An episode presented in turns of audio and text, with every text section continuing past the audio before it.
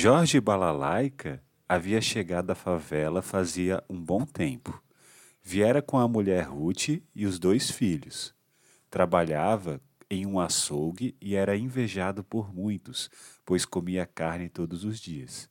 Os sebos, os nervos, tudo que não conseguia vender e as carnes mal cheirosas que sobravam, o dono do açougue repartia com os empregados. Se na panela faltassem o arroz e o feijão, havia a farofa feita com os retalhinhos de carne sebo gordura. Os meninos de Jorge Balalaica eram gordinhos. Ruth Balalaica, mulher meia calada, não se dava com os vizinhos. Às vezes, saía não dizia nunca onde ia. Os meninos ali mesmo ficavam. Jorge chegava, dava o banho, a comida e na cama punha as crianças. Podia ser que ela voltasse logo, podia ser que nem voltasse no mesmo dia. Um dia nunca mais voltou. Jorge Balalaica saía cedo e voltava tarde, os meninos largados. Ele não queria ver nem ouvir os amigos. Tinha medo dos, dos deboches, dos risos. Diziam que Ruth havia deixado Jorge Balalaica por um padeiro. As piadinhas eram que Ruth deixara a carne pelo pão. Boba, deveria ficar com os dois e comeria pão com carne todos os dias, diziam os outros. A carne e o coração de Jorge ferviam. Ele tinha o fogo na alma e no corpo. Saudades, saudades mesmo de Ruth. Jorge Balalaica gostava muito da mulher. Um dia, de dor maior, passou pela venda de Soladislau. Bebeu, bebeu, cambaleou. Cambaleou e bebeu mais, bebeu. Despediu-se dizendo que ia afoguear a dor. Todos entenderam que ele ia pôr fogo, ia pôr mais cachaça ainda na goela e no peito. Chegou a casa, chamou os filhos, mandou que eles fossem dormir em casa de primo Joel, que morava num beco não muito distante dali. Fala com o primo Joel que eu mando um abraço e que vou pôr fogo na dor. Quando o primo Joel chegou ao barraco de Jorge Balalaica, o homem tinha jogado álcool no corpo na casa e ateado fogo. Os becos mais próximos escutaram os soluços, os gritos do homem queimado, queimando a sua dor. Primo Joel sempre achara Jorge Balalaica meio bobo. Loucura, idiotice de Jorge se matar por Ruth. Mas Jorge era assim mesmo. Quando se apegava e pegava uma mulher, ia fundo, desde o tempo de rapazinho. Enquanto ele, Joel, namorava tudo quanto era mocinha da redondeza, Jorge ficava grudado só em uma, durante tempos e tempos. Por causa disso, tivera poucas mulheres. Era pouco conhecedor das manhas, dos dengos, do jogo da vida. Ele não. Ele, Joel, é que não dormia com os olhos de ninguém. Dormia com seus próprios, e quando um estava fechado, o outro estava aberto, abertinho. Boba da mulher, que pensasse em enganá-lo, em brincar com ele, estava perdida, perdidinha. Comigo, mulher alguma vem com gracinha não. Não vê como eu vivo? Três debaixo do mesmo teto. Eu sei que o povo fala, e eu com isso. Não obrigo ninguém, não amarro ninguém. Se as três ficam, é porque querem, é porque gostam. Primeiro foi a Balbina, topei com ela e um dia na praça. Conversa vai, conversa vem, e a Dita aceitou o convite e veio morar comigo. Um dia ela pediu se Mundica podia é, ficar uns tempos com a gente, até arranjar uma casa para trabalhar. Mundica veio, ficou, arranjou uma casa sim, arranjou o barranco meu e de Balbina.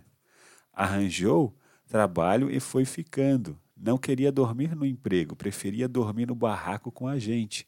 Tinha noites que Balbina saía para a reza de maio. Mundica não queria ir, ficava eu também. Balbina chegava das rezas e não queria fazer maus pensamentos. Deitava na, casa, na cama comigo. Mundica dormia feliz, satisfeita, calma, com a natureza domada no cômodo ao lado.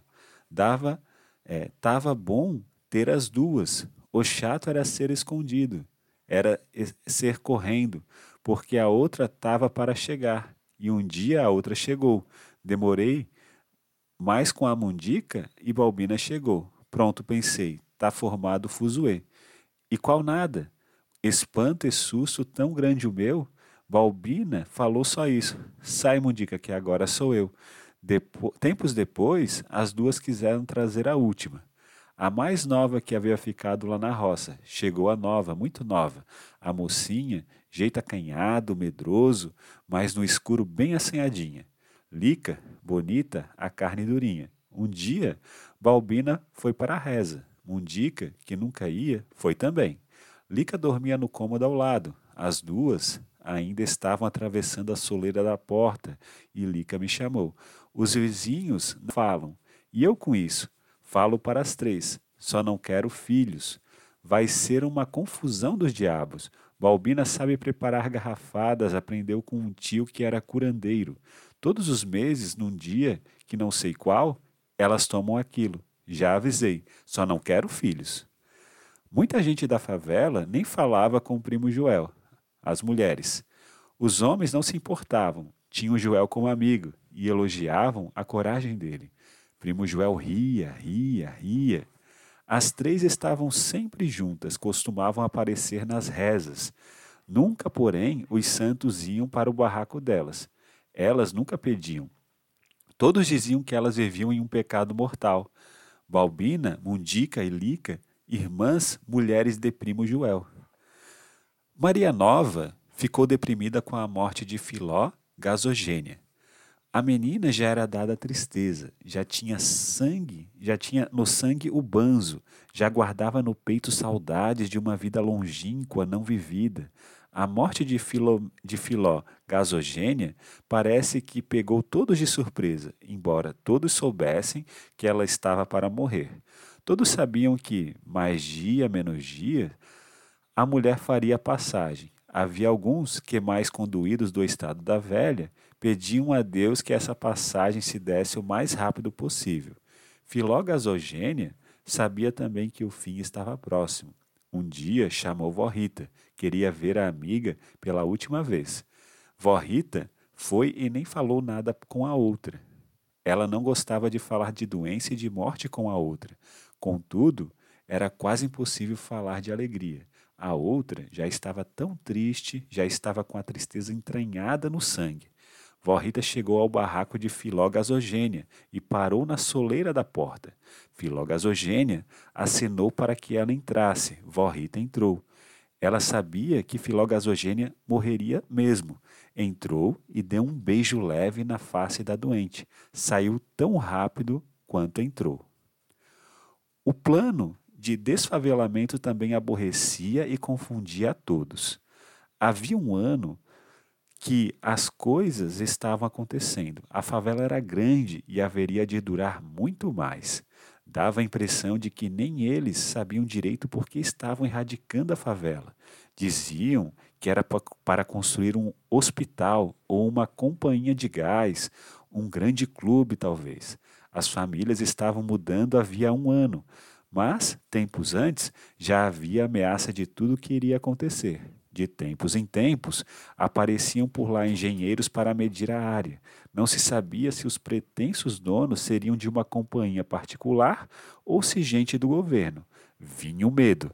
E quando o plano de desfavelamento aconteceu na prática, e é que fomos descobrir que os pretensos donos éramos nós.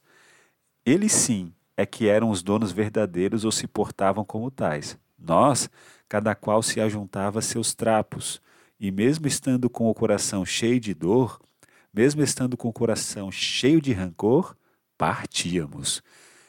Em época de eleição, apareciam por lá candidatos a votos e juravam que fariam alguma coisa por nós.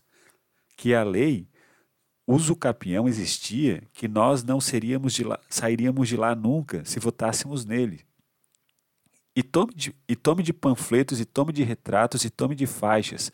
As paredes dos barracos ficavam enfeitadas, os fundos das fossas também. As propagandas, jornais, velhos panfletos, depois de soletradamente lidos, quando lidos, cumpriam outra função, a higienização da bunda. Os rostos e olhos daqueles candidatos que antes nunca havíamos visto e que depois não veríamos mais, principalmente se vencessem as urnas, perseguiam-nos o tempo todo, tornavam-se então íntimos de nós. Estavam espalhados por todas as partes. As mulheres e as crianças da favela ficavam votando de brincadeira nos candidatos que elas achavam de rosto mais bonito. Um dia apareceu um candidato negro. Espalhou também seus papeizinhos. Poucos escutavam o que o homem tinha a dizer. Diziam mesmo que ele não ganharia nunca, parecia ser pobre como nós. No concurso de beleza, obteve poucos votos. Os que não venciam costumavam voltar em outras ocasiões, com os mesmos pedidos e as mesmas promessas. Voltavam acusando aqueles que haviam ganho. Perguntavam o que os outros estavam fazendo por nós. Nada. Eles mesmos respondiam. Não queriam nem ouvir as nossas vozes. Eles voltavam ao lero-lero. Se eu ganhar, se o tal partido ganhar, a situação de vocês será diferente. Às vezes ganhavam. Quando isso acontecia, a nossa situação era a mesma. Nós éramos os que não ganhavam nunca. Quando tio Totó soube da morte de Filó Gasogênia, teve muita inveja da velha. Quando quanta gente já tinha morrido? Gente até mais nova que ele, gente doente e gente sã. Ele já estava tão cansado, seu corpo pedia terra. Ele bem que queria morrer, só que sem dor, sem sofrimento para ele e para os outros. Um dia foi visitar Filó Gasogênia, que estava é, doente. Ela havia chegado à favela na mesma época que ele. Chegou ainda com o marido, forte, sacudidona, Agora aquele graveto em cima da cama, uma mulher boa que nunca se incomodou com ninguém. O marido morreu, nem outro homem arrumou. Vivia para a filha e para a neta. Ela sentia tanto medo do desfavelamento que nem gostava de falar sobre o assunto. Da cama, escutava o barulho das, dos tratores e apenas perguntava enquanto ainda podia falar: O bicho está comendo a gente. Tanta gente morria e ele continuava ali, molemente duro, já trazendo a quase morte por dentro. Era tanta dor acumulada no peito, tanta pedra pontiaguda. Mais uma vez, ele estava são, salvo e sozinho na outra banda do rio. Maria Velha estava ali, lado a lado. Porém, ela não estava tão velha quanto ele. Ainda tinha um pouco de tempo para cultivar alguma esperança ela ainda aguentaria ver tudo cair novamente. Ele não. A única queda que aguentaria seria a do seu próprio corpo se libertando do peso vida.